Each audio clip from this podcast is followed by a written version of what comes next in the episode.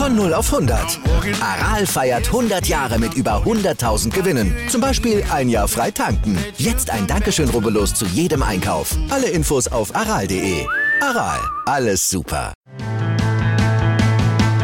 Welcome to the Sport Passion Podcast.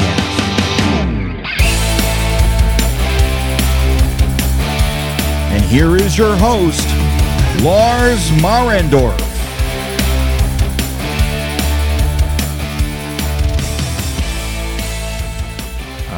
Wunderschönen guten Tag und herzlich willkommen zum Sport Passion Podcast. Die kleine Sommerpause, die ich mir gegönnt habe, ist vorbei. Es soll hier an dieser Stelle wieder vor allem um NHL-Hockey gehen. Und ich werde euch als allererstes mitnehmen auf einen kleinen Fahrplan, wie so die nächsten Wochen aussehen sollen.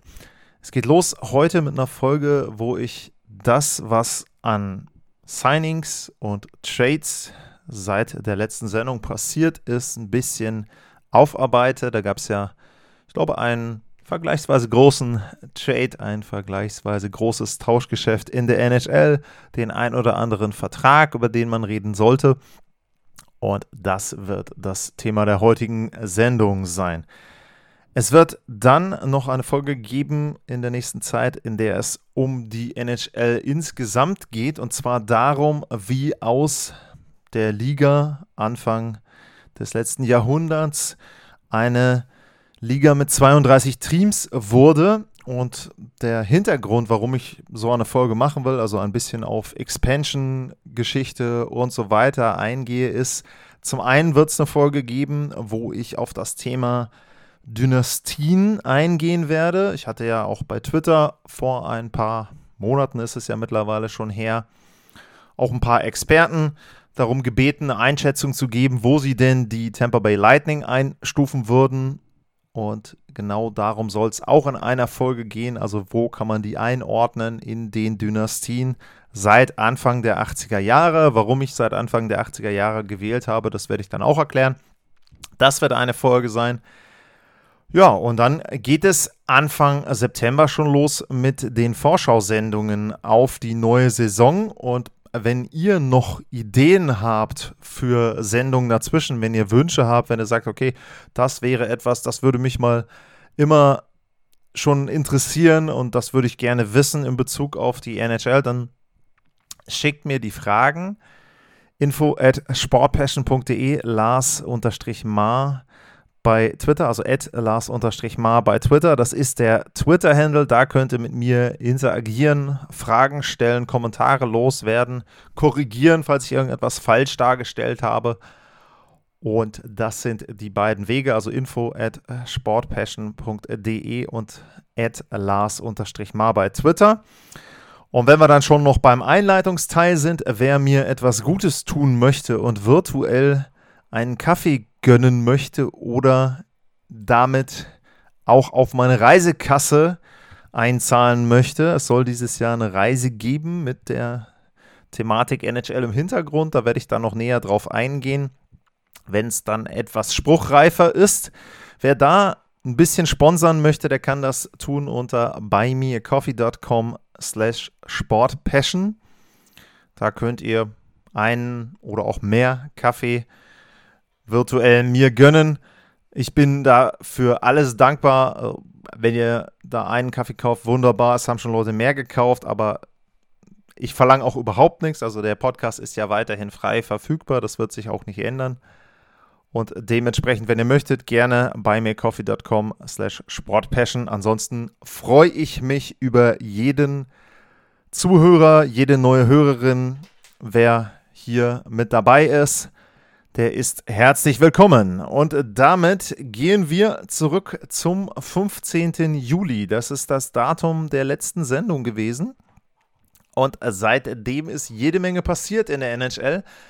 Und ich fange an mit den Tauschgeschäften, die es gab. Und das ging los am 16. Juli mit zwei Trades, die die Pittsburgh Penguins gemacht haben. Zum einen haben sie Ty Smith von den New Jersey Devils bekommen. Das war aber nicht der wichtige Teil dieses Tauschgeschäftes, sondern sie haben John Marino abgegeben, den Verteidiger zu den New Jersey Devils.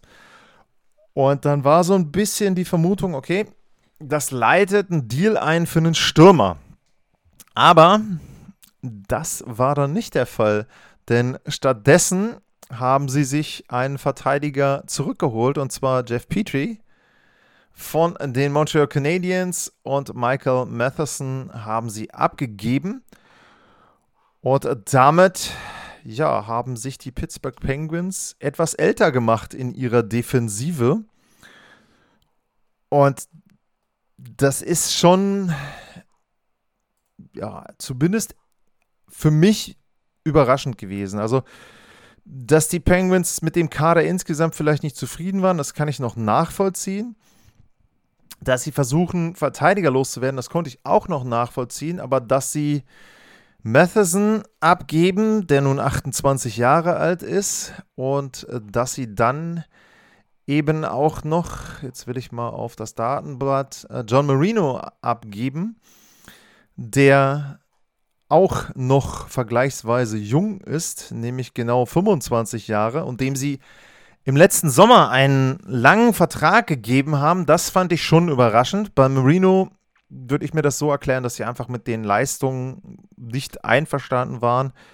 Er hatte in der Spielzeit 1920 26 Punkte, 6 Tore dabei in 56 Spielen und er hatte jetzt in der letzten Spielzeit in 81 Spielen 25 Punkte, also einen Punkt weniger und auch nur ein einziges Tor geschossen. Und ich glaube, die Entwicklung insgesamt war etwas, wo die Penguins gesagt haben, okay, das funktioniert so bei uns nicht. Und Matheson, der hatte fast seine beste Spielzeit, vielleicht sogar seine beste Spielzeit, also was Punkte betrifft, auf jeden Fall. Ähm, Tore auch, ist natürlich immer für einen Verteidiger schwer zu beziffern. Aber der hatte auf jeden Fall eine gute Spielzeit. Nur die Penguins sehen anscheinend in Jeff Petrie Jemanden, der ihnen jetzt in den nächsten zwei, drei Jahren, in denen sie vielleicht mit Sidney Crosby und mit Evgeny Morgan noch konkurrenzfähig sind, etwas mehr helfen kann.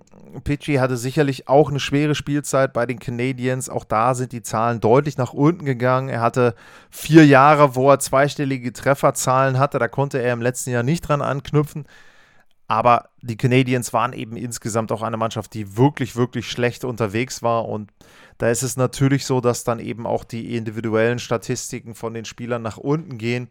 Er war vielleicht noch einer der besseren insgesamt dort im Kader und da hoffen die Penguins natürlich darauf, dass er jetzt in einem anderen Umfeld wieder besser spielen kann. Er hat noch drei Jahre Vertrag, 34 Jahre alt. Also das Risiko, dass dieser Vertrag dann vielleicht nicht in der jetzigen Spielzeit, also 22, 23, aber dann spätestens im nächsten und übernächsten Jahr richtig wehtut. Die Gefahr ist natürlich groß. Äh, er kriegt im Übrigen auch mehr Gehalt, 150.000 Euro noch, äh, Euro, Dollar noch mehr als äh, Chris Letang. Und ja, sie haben jetzt natürlich eine Verteidigung, die sehr alt ist. Letang, Petrie, ähm, Brian Dumoulin ist mittlerweile auch schon 30, an Router 32.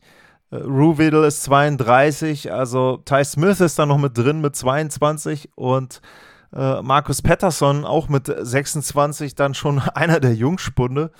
Aber gut, den Penguins ist es egal, die wollen nochmal versuchen, zumindest etwas weiterzukommen in den Playoffs, als sie das in den letzten Jahren geschafft haben. Es wird wahrscheinlich auch noch so sein, dass sie den einen oder anderen kleineren Deal noch machen werden. Ansonsten, Kapanen hat einen neuen Vertrag bekommen äh, über zwei Jahre und 6,4 Millionen. Das fand ich okay vom Deal her. Da hoffen sie ja immer noch drauf, so ein bisschen bei äh, Kasperi Kapanen, dass er sich etwas noch weiterentwickelt, dass vielleicht noch mal so ein bisschen mehr der Knoten bei ihm platzt. Er hat ja schon mal 20 Tore geschossen. Ich sag mal so 15 wären ja schon mal gut für die Penguins. Die letzten beiden Jahre waren es 11.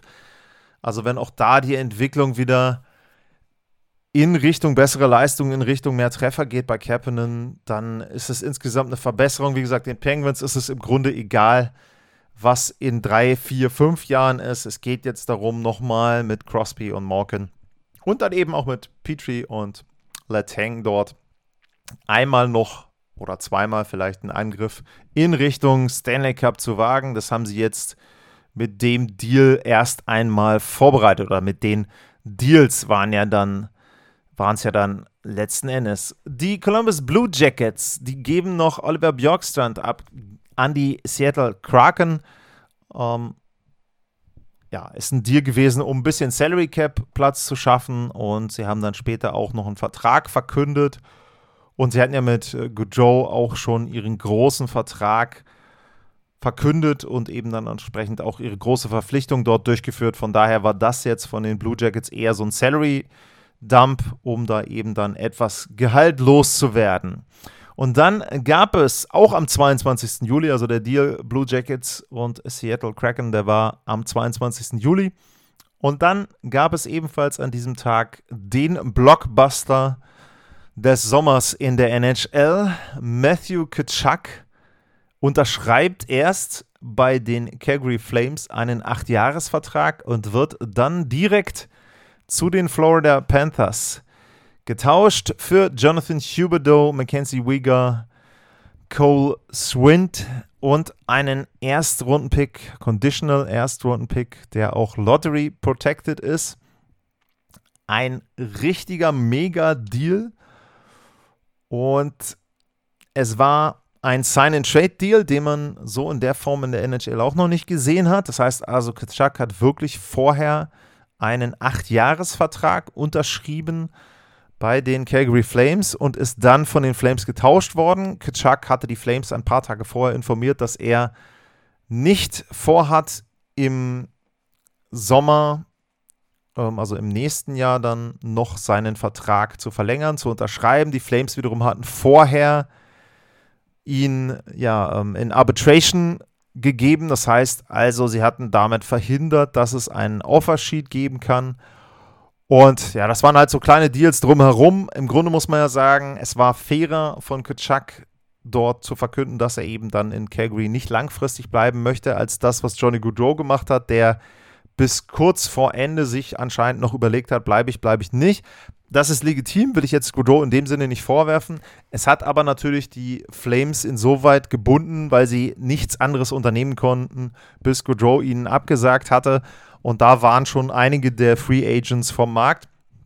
Ketchak war nun jedenfalls so proaktiv und hat dann gesagt, okay, komm Leute, äh, mit uns wird das nichts mehr ab nächstem Sommer und ich würde gerne getauscht werden. Es gab ein paar Teams, wo er hin wollte und die Florida Panthers waren mit bei diesen Teams mit dabei und dementsprechend wurde er dorthin geschickt. Ich bewerte erstmal den Deal aus Sicht der Panthers.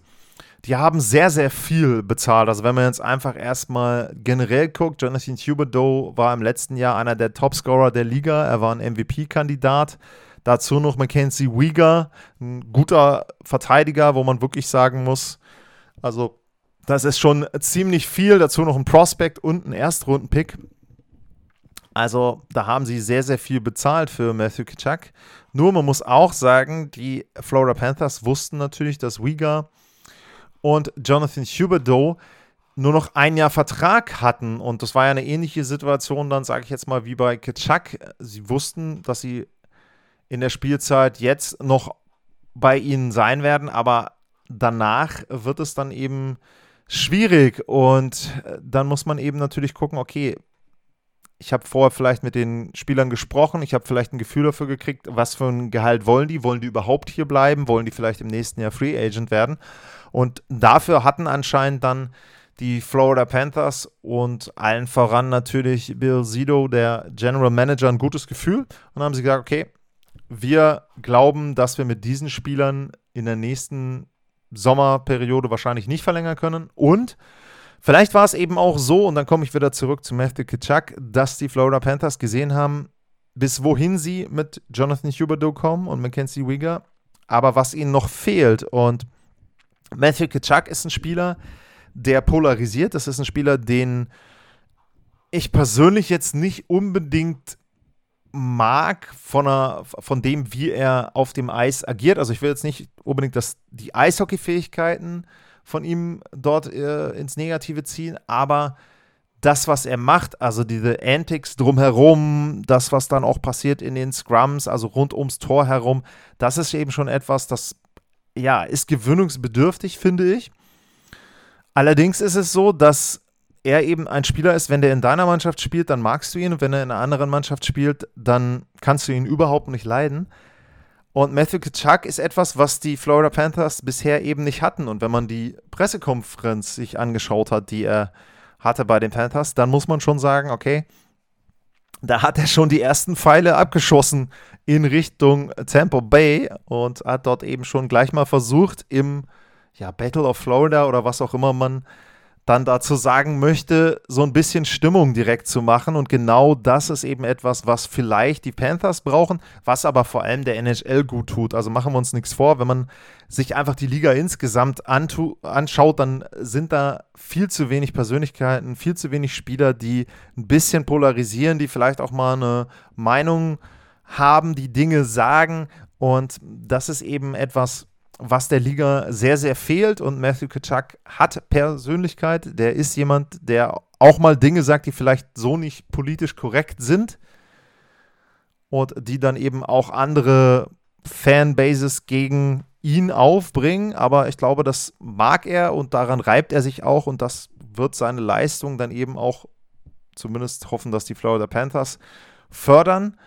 Und insgesamt fand ich, dass den Trade und dann eben auch diese Pressekonferenz und das drumherum schon gut für die NHL. Das war endlich mal so ein bisschen, dass die Sommerpause nochmal aufgelockert wurde, dass da einfach eben thematisch nochmal etwas mehr los war. Das fehlt der NHL, das müsste es öfter geben. Aber da sind wir dann auch schon wieder bei einem Thema, was ich ja schon ein paar Mal angerissen habe es ist eben immer die Frage, wo liegt der goldene Mittelweg? Das, was zum Beispiel in der NBA in den letzten Jahren abgelaufen ist, finde ich persönlich drüber. Und da finde ich persönlich, dass das zu viel ist, wenn man jetzt auch wieder da die Geschichte mit Kevin Durant verfolgt und so weiter. Also, das sind dann eben Dinge, die ja dann meiner Meinung nach nicht gehen. Und das, was jetzt mit den Calgary Flames und den Florida Panthers dort abgelaufen ist, das fand ich persönlich gut. Und dann gehen wir rüber zu den Calgary Flames, zur anderen Seite des Tauschgeschäftes. Und da ist es so, dass dann natürlich jetzt offen war, was passiert mit den beiden Spielern, die nach Calgary gegangen sind. Viele haben diesen Deal direkt super positiv für die Calgary Flames gesehen. Und wenn man einfach nur sich die Spieler anguckt und sagt, ja, da tauschen sie Chuck gegen Huberdo und Uyghur und einen Erstrundenpick, pick ganz klar hat Keigo gewonnen. Und dann habe ich gesagt, naja, also ich sehe das noch nicht ganz so. Das mag so sein, wenn die Spieler einen neuen Vertrag unterschreiben. Aber letzten Endes ist es ja schon so, den haben sie noch nicht. Und das war eben noch so ein bisschen für mich das Fragezeichen. Aber dieses Fragezeichen löste sich dann zumindest zur Hälfte auf am 4. August. Da unterschrieb nämlich Jonathan Huberdeau ich sag's jetzt mal gehässig, den Vertrag, den Johnny Goodrow nicht haben wollte. Er unterschrieb für insgesamt 84 Millionen Dollar, acht Jahre und damit 10,5 Millionen Dollar pro Jahr bei den Calgary Flames. Und wenn ich das dann vergleiche mit dem Deal, den Matthew Kitschak unterschrieben hat, nämlich auch für acht Jahre, aber für 9,5 Millionen, dann muss ich sagen, dass die Calgary Flames für mich innerhalb der ersten vier Jahre diesen Deal gewonnen haben und in den Jahren danach wahrscheinlich dann auf der Verliererseite sind. Und die Frage ist, was können sie in den ersten vier Jahren erreichen? Was will ich damit sagen? Jonathan Huberdeau ist 30 Jahre alt und ein 8-Jahres-Vertrag für einen 30-Jährigen ist ein ziemliches Risiko. Sie bezahlen ihm 10,5 Millionen. Die 10,5 Millionen hätte eben sonst Johnny Goodrow bekommen, wenn er diesen Vertrag, den sie ihm ja vorgelegt hatten, unterschrieben hätte bei den Calgary Flames. Und für mich ist es ein bisschen so, dass sie ja gegen einen älteren und gefühlt vielleicht auch schlechteren Spieler getauscht haben. Jonathan, Jonathan Huberdeau ist ein Spieler, der die letzten Jahre immer so als Spieler bezeichnet wurde, der unterbewertet ist, der unterschätzt ist, der nicht so wertgeschätzt wird, wie er das von seiner Leistungsfähigkeit ähm, durchaus ja, werden müsste. Und da ist es für mich dann aber so, er hat jetzt eine Spielzeit richtig Leistung gezeigt, nur das war eine Spielzeit, in der seine Mannschaft offensiv sehr, sehr gut war. Das heißt, alle oder viele Spieler hatten ihre Karrierebestleistung im letzten Jahr. Das Team insgesamt hat sehr, sehr gut gespielt. Und aus diesem einen Jahr jetzt abzuleiten, dass er so einen Vertrag wert ist, da tue ich persönlich mir so ein bisschen schwer. Ich glaube, der Deal ist ein bisschen zu hoch dotiert und er ist eben mit acht Jahren sehr lang. Auf der anderen Seite ist es etwas, was ich auch im letzten Sommer gesagt habe, dass man immer schauen muss, wo unterschreibt der Spieler den Vertrag und in welcher Situation befindet sich der Verein. Und die Calgary Flames waren sehr, sehr enttäuscht, nachdem Johnny Gaudreau verkündet hat, er geht zu den Columbus Blue Jackets.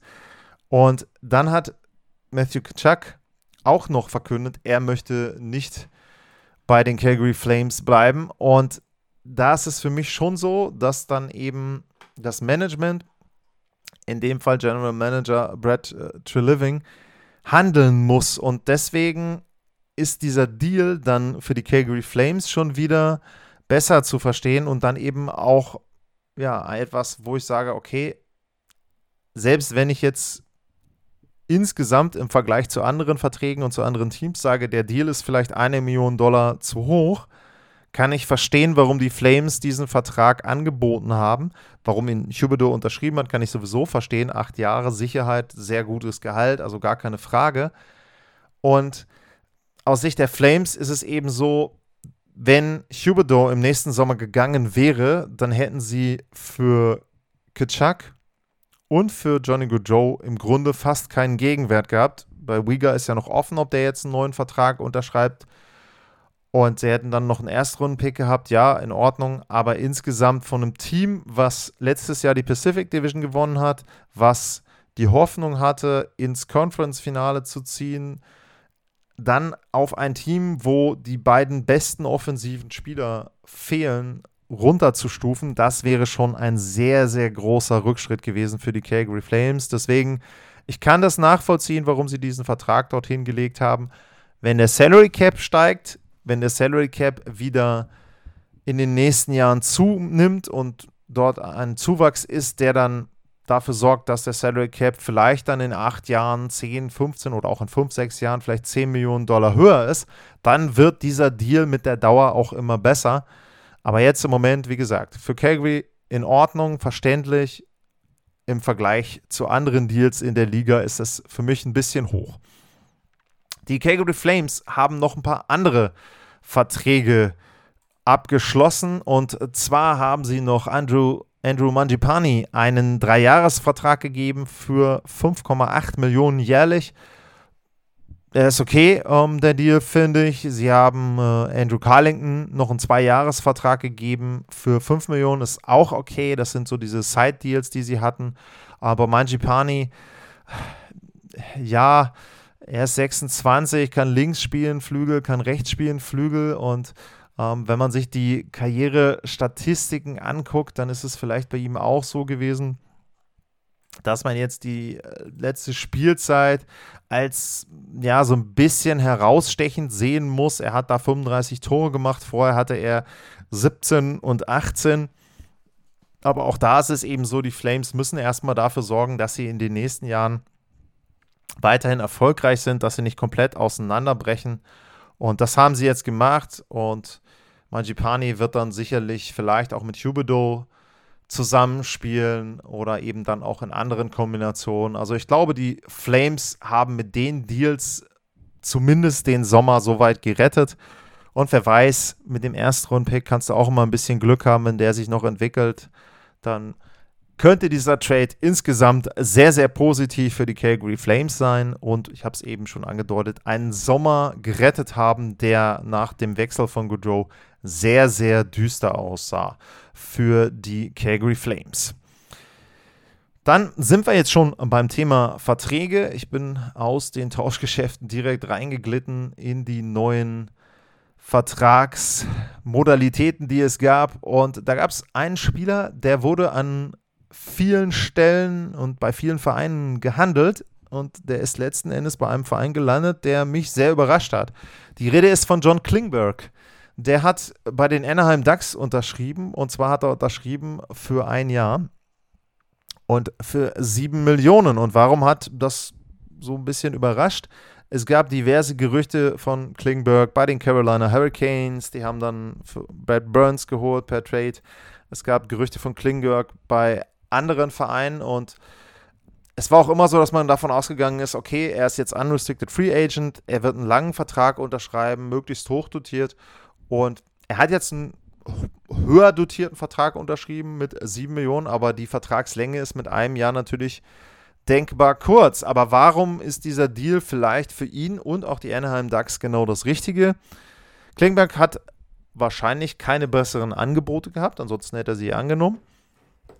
Er wettet jetzt auf sich selber, das heißt, er kann in Anaheim zeigen, was er drauf hat. Das hat er ja schon in Dallas teilweise gemacht, vielleicht im letzten Jahr etwas weniger. Die Ducks brauchten nach dem äh, Abgang von Joss Manson dort einen neuen Verteidiger. Auch da hat er jetzt die Chance, ein bisschen mehr zu spielen, vielleicht, bessere Zahlen zu liefern. Die Ducks sind ein Verein, der ja jetzt in der Entwicklung wieder einen nächsten Schritt gehen will. Und natürlich ist es ein Risiko, was Klingberg da eingeht. Wenn er sich jetzt verletzt, dann kann das auch nach hinten losgehen. Aber insgesamt, glaube ich, ist es ganz gut, dass er bei den Ducks unterschrieben hat. Und für ihn und für den Verein um jetzt auch mal den Verein mit reinzuholen, besteht natürlich die Möglichkeit, dass man sagt, okay, zur Trade Deadline tauschen wir ihn einfach. Zur Trade Deadline geben wir ihn ab. Und damit hätte er die Chance, vielleicht dann bei einem Contender unterzukommen und die Ducks bekommen dann eben für ihn nicht nur die Leistung, die er in den Spielen bis dahin abliefert, sondern dann auch vielleicht noch den ein oder anderen Draft-Pick oder Prospects, was auch immer. Also ich glaube, beide haben damit eine Win-Win-Situation. Anaheim kann nicht viel verlieren, Klingberg kann aufs oder hat auf sich selber gewettet und kann sich dann im nächsten Sommer nochmal anschauen, wo es denn da vielleicht noch Möglichkeiten gibt, wo er dann seinen langfristigen Vertrag unterschreiben kann. Dann gibt es zwei Verträge, die die Boston Bruins unterschrieben haben und das sind jeweils Einjahresverträge. Und das ist einmal ein Vertrag für Patrice Bergeron über 2,5 Millionen Grundgehalt und 2,5 Millionen Performance Bonuses und einen für David Krejci, auch ein Jahr, eine Million Basisgehalt und 2 Millionen möglicher Bonus. Und bei Bergeron muss man ja sagen, da war es so, dass der von vornherein gesagt hatte, wenn er denn zurückkommt, kommt er zu den Bruins zurück. Es wirkte erst so ein bisschen so, als ob er seine Karriere beenden will. Das macht er jetzt nicht. Er kommt nochmal zurück für ein Jahr und zu den Performance-Bonuses bei ihm, also er muss zehn Spiele absolvieren, dann bekommt er zweieinhalb Millionen obendrauf auf das Grundgehalt von zweieinhalb Millionen. Also ich gehe mal davon aus, dass er diese zweieinhalb Millionen dort verdient, weil er eben dann mehr als zehn Spiele macht. Und bei David Krejci ist es so, der hat ja zwischendurch in der Heimat gespielt. Der hat in Tschechien gespielt, in der Tschechischen Republik. Und ja, war da mehr oder weniger erfolgreich. 46 Punkte in 51 Spielen. Und er kommt jetzt zurück. Und auch bei ihm war es so, er hat auch gesagt, wenn überhaupt, dann spiele ich für die Boston Bruins und für kein anderes Team. Und das macht er jetzt. Auch bei ihm ist es so, dass ich davon ausgehe, dass er die Performance-Bonuses bekommt. Er bekommt eine Million extra, wenn er 10 Spiele macht. 500.000 nochmal, wenn er 20 Spiele macht. Und sollten die Bruins die Playoffs erreichen, dann bekommt er auch nochmal 500.000. Auch da ist es eben sehr wahrscheinlich, dass dieser Bonus gezahlt werden muss von den Bruins, aber ich glaube, den zahlen sie dann auch gerne. Was bei David Krejci ganz interessant ist, er ist mittlerweile mit der 730 Punkten ist er auf Platz 9 der All-Time-Liste der Boston Bruins. Also hätte ich auch nicht unbedingt gedacht, weil es ja schon eine Franchise ist, die es etwas länger gibt. Und wer erinnert sich noch an die Bruins 2011? In dem Jahr haben sie den Stanley Cup gewonnen und der Topscorer in der regulären Saison und in den Playoffs, das war David Krejci. Also auch das etwas, wo ich sagen muss, das hätte ich jetzt auch nicht auf Anhieb gewusst, dass er dort der Topscorer war bei den Boston Bruins. Ja, beide Deals, Win-Win-Situation, sowohl für die Spieler als auch eben entsprechend fürs Team. Äh, bei Bergeron muss man sowieso sagen, der hat dann gesagt, ich habe schon so viel Geld verdient als Hockeyspieler, ich brauche das jetzt nicht unbedingt. Ich meine, mit wahrscheinlich dann 5 Millionen Gehalt ist es jetzt auch nicht so, dass er gar nichts bekommt. Und äh, bei Krejci ist es auch so, jetzt nochmal mindestens eine Million, ich würde eher sagen wahrscheinlich dann 2 Millionen auf jeden Fall garantiert zu bekommen. Das ist ja auch okay. Und deshalb muss ich da eben sagen, auch das sind beides Deals, die sowohl für das Team als auch eben dann entsprechend für die Spieler Sinn machen. Damit sind übrigens die Boston Bruins natürlich raus aus dem Thema und dem Themenkomplex Nazem Kadri, der noch immer keinen Vertrag unterschrieben hat. Da sind die aktuellen Gerüchte, dass er einen Siebenjahresvertrag über sieben Millionen jährlich von den New York Islanders auf dem Tisch liegen hat dass er aber gerne 9 Millionen pro Jahr möchte. Und da muss ich ganz ehrlich sagen, das kann ich, also ich kann natürlich nachvollziehen, dass man mehr Gehalt haben möchte, nur irgendwo ist es jetzt so, es gibt eben nicht mehr viele Vereine, die ihm Gehalt zahlen können, die ihm viel Gehalt zahlen können und Nazim Kadri sollte sich dann vielleicht doch schon demnächst mal für einen Verein entscheiden. Oder aber er macht das eben wie John Klingberg, kommt irgendwo für ein Jahr unter und wettet nochmal auf sich selbst. Aber ich glaube, dass seine Zahlen bei im Grunde fast jedem anderen Team schlechter sein werden als letztes Jahr in Colorado. Und deswegen sind die sieben Millionen für sieben Jahre bei den New York Islanders vielleicht doch das beste Angebot. Wer weiß. Aber von Spielern, die noch keine Verträge unterschrieben haben, zurück zu Spielern, die Verträge unterschrieben haben. Und da gibt es Joshua Norris bei den Ottawa Senators, der einen Vertrag unterschrieben hat, auch über acht Jahre, knapp acht Millionen jährlich. Und wenn ich jetzt eben schon gesagt habe, ich fand den Vertrag von Huberdeau ein bisschen hochdotiert, der Vertrag von Joshua Norris ist auch wirklich hoch dotiert. Das muss ich echt sagen. Acht Millionen knapp für acht Jahre für einen 23 Jahre alten Spieler. Das ist schon etwas, wo man sagen muss, die Ottawa Senators wollen auf jeden Fall ihren Kern, ihren jungen Kern sichern. Und wenn man sich jetzt den Kader der Senators anguckt, dann ist ihnen das auch gelungen. Brady Kachuk hat langfristig Vertrag, äh, Joshua Norris hat langfristig Vertrag, Claude Giroux ist für die nächsten drei Jahre mit dabei, Alex de Brinket hat nur ein Jahr Vertrag, aber der ist dann noch Restricted Free Agent. Äh, Drake Batherson hat einen langfristigen Vertrag. Matthew Joseph hat einen langfristigen Vertrag, äh, Thomas Chabot hat einen langfristigen Vertrag. Also viele der jungen Spieler in Ottawa haben lange Vertrag und äh, deshalb, ja, auch wenn ich da sage bei Joshua Norris, das ist wahrscheinlich auch wieder eine Million zu hoch, wenn ich es mir hätte aussuchen können aus Vereinssicht, kann ich schon verstehen, sie wollen die jungen Spieler binden, Claude Giroux soll die ein bisschen anlernen die nächsten drei Jahre und dann soll das Team eben wieder eine erfolgreiche Ära einleiten bei den Ottawa Senators. Und dann musst du auch an manchen Stellen, dann geht dann das gleiche wie auch bei den Calgary Flames, deine eigenen oder eben auch Spieler, die du dir ertauscht hast, langfristig unter Vertrag nehmen und vielleicht auch irgendwo so ein bisschen, ich will es nicht Schmerzensgeld nennen, bezahlen, aber es scheint eben so zu sein, dass manche kanadischen Teams dann doch etwas mehr bezahlen müssen für Spieler, die eben dann entsprechend neue Verträge brauchen als andere. Wenn man sich zum Beispiel überlegt, dass in Florida, ich glaube, no State Income Tax ist, dass es in Tennessee wenig äh, Steuern zu bezahlen gibt und so weiter und so weiter, da haben natürlich dann manche Teams schon einen Standortvorteil, wenn die Spieler da im Grunde alles was sie brutto bekommen, dann auch netto behalten dürfen. Und in Kanada, in den kanadischen Provinzen, ist das eben dann manchmal anders. Deshalb eben auch dieser Deal von Josh Norris. Was gibt es noch zu vermelden an Verträgen? Kalle Jankok hatte ich. Ah, nee, hatte ich noch nicht erwähnt. Der hat einen Vierjahresvertrag unterschrieben bei den Toronto Maple Leafs. Ist jetzt nicht unbedingt ein Spieler mit ähm, einem Jahresgehalt dann von 2,1 Millionen, wo man sagen kann, das ist ein Superstar. Ich fand den Deal aber einfach ganz gut, weil er flexibel einsetzbar ist und ich finde, da haben die Maple Leafs wieder eine sinnvolle Unterzeichnung gemacht, einen sinnvollen Vertrag dort gefunden. Also äh, Kala Jankok für vier Jahre bei den Toronto Maple Leafs. Die New Jersey Devils, die haben einen neuen Torhüter, Vitek Vanacek, drei Jahre und 3,4 Millionen pro Jahr. Auch das finde ich gut, der ist 26 und ich finde, da haben die Devils auch nicht viel zu verlieren. Vertrag ist nicht zu hoch. Auch für Vanacek ist es ein guter Deal, wo er sich beweisen kann in New Jersey. Wird dort vergleichsweise viel spielen. Auch ein Team, wo er vom Alter her gut reinpasst mit 26, ist nicht zu alt. Und ja, glaube ich, ist auch etwas für beide Seiten, wo sie von profitieren können. Den Deal von Kasperi Kapanen, zwei Jahre und 3,2 Millionen pro Jahr, das hatte ich schon bei den Pittsburgh Penguins bewertet. Dann gehen wir nochmal in den Großraum New York. Capo Caco hat auch einen Vertrag bekommen, zwei Jahre, 4,2 Millionen. Auch das ist okay.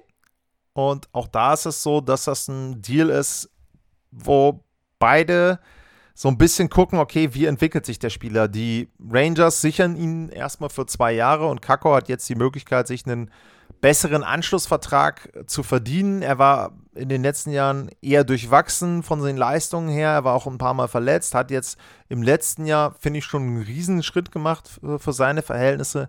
Und die Rangers wollen sich das Ganze eben jetzt zwei Jahre angucken. Er kann sich beweisen. Also auch den Vertrag finde ich gut.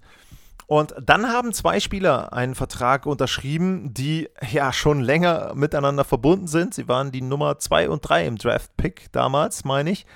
Und sie wurden füreinander getauscht. Die Rede ist von Pierre-Luc Dubois und von Patrick Leine.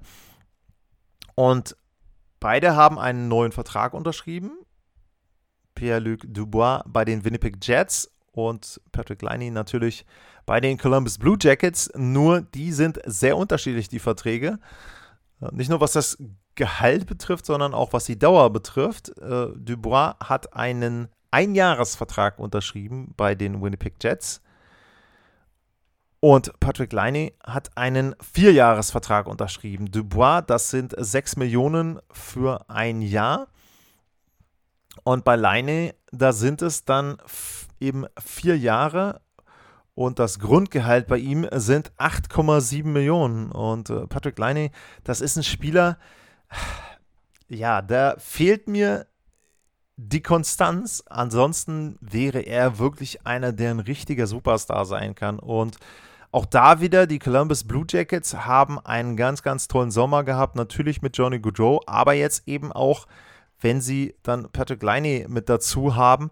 Und wenn man sich jetzt vorstellt, dass sie eine Reihe aufs Eis stellen können, wo Liney rechts spielt, Goodrow links, äh, da muss man schon sagen, das macht ganz schön Lust auf die nächste Spielzeit der Columbus Blue Jackets. Das könnte eine ganz, ganz tolle erste Reihe werden, die die da aufs Eis stellen.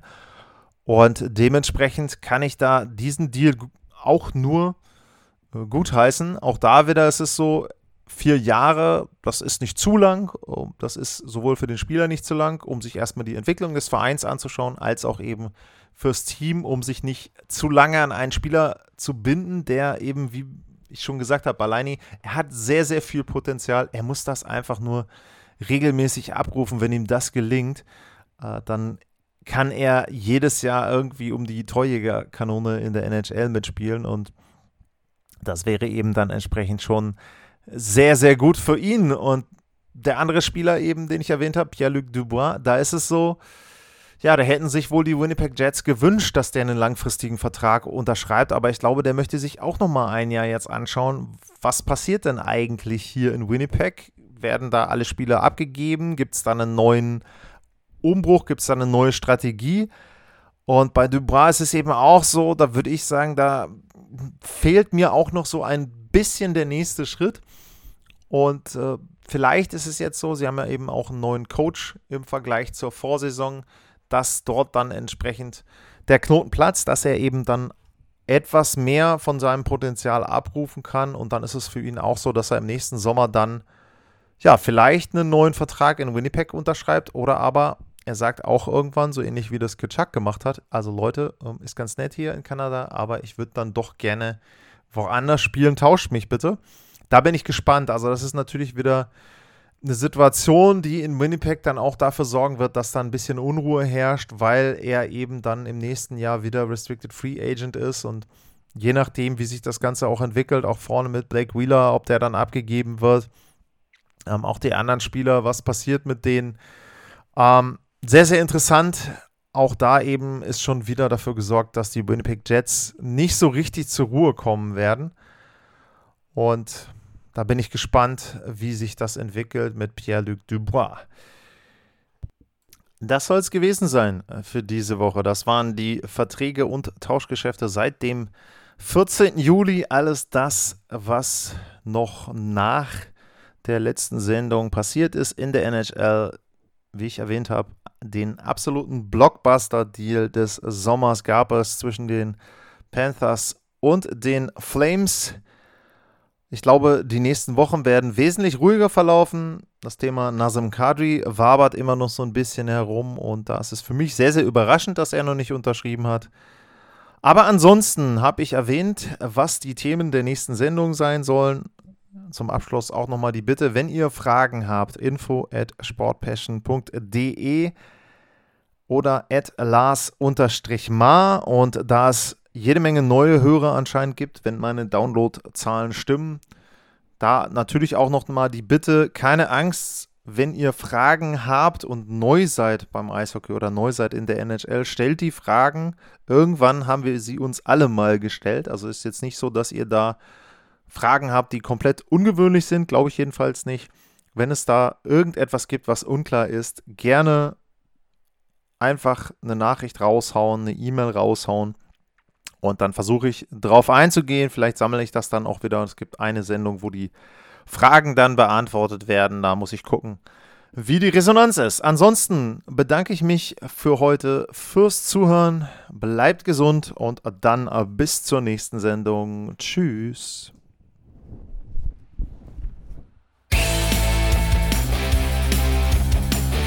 Sportliche Grüße. Das war's, euer Lars.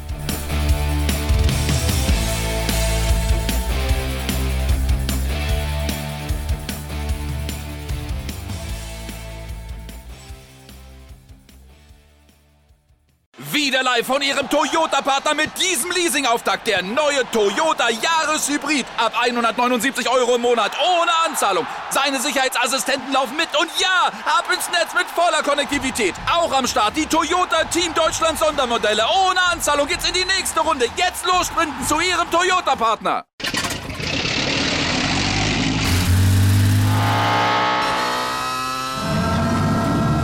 Von 0 auf 100.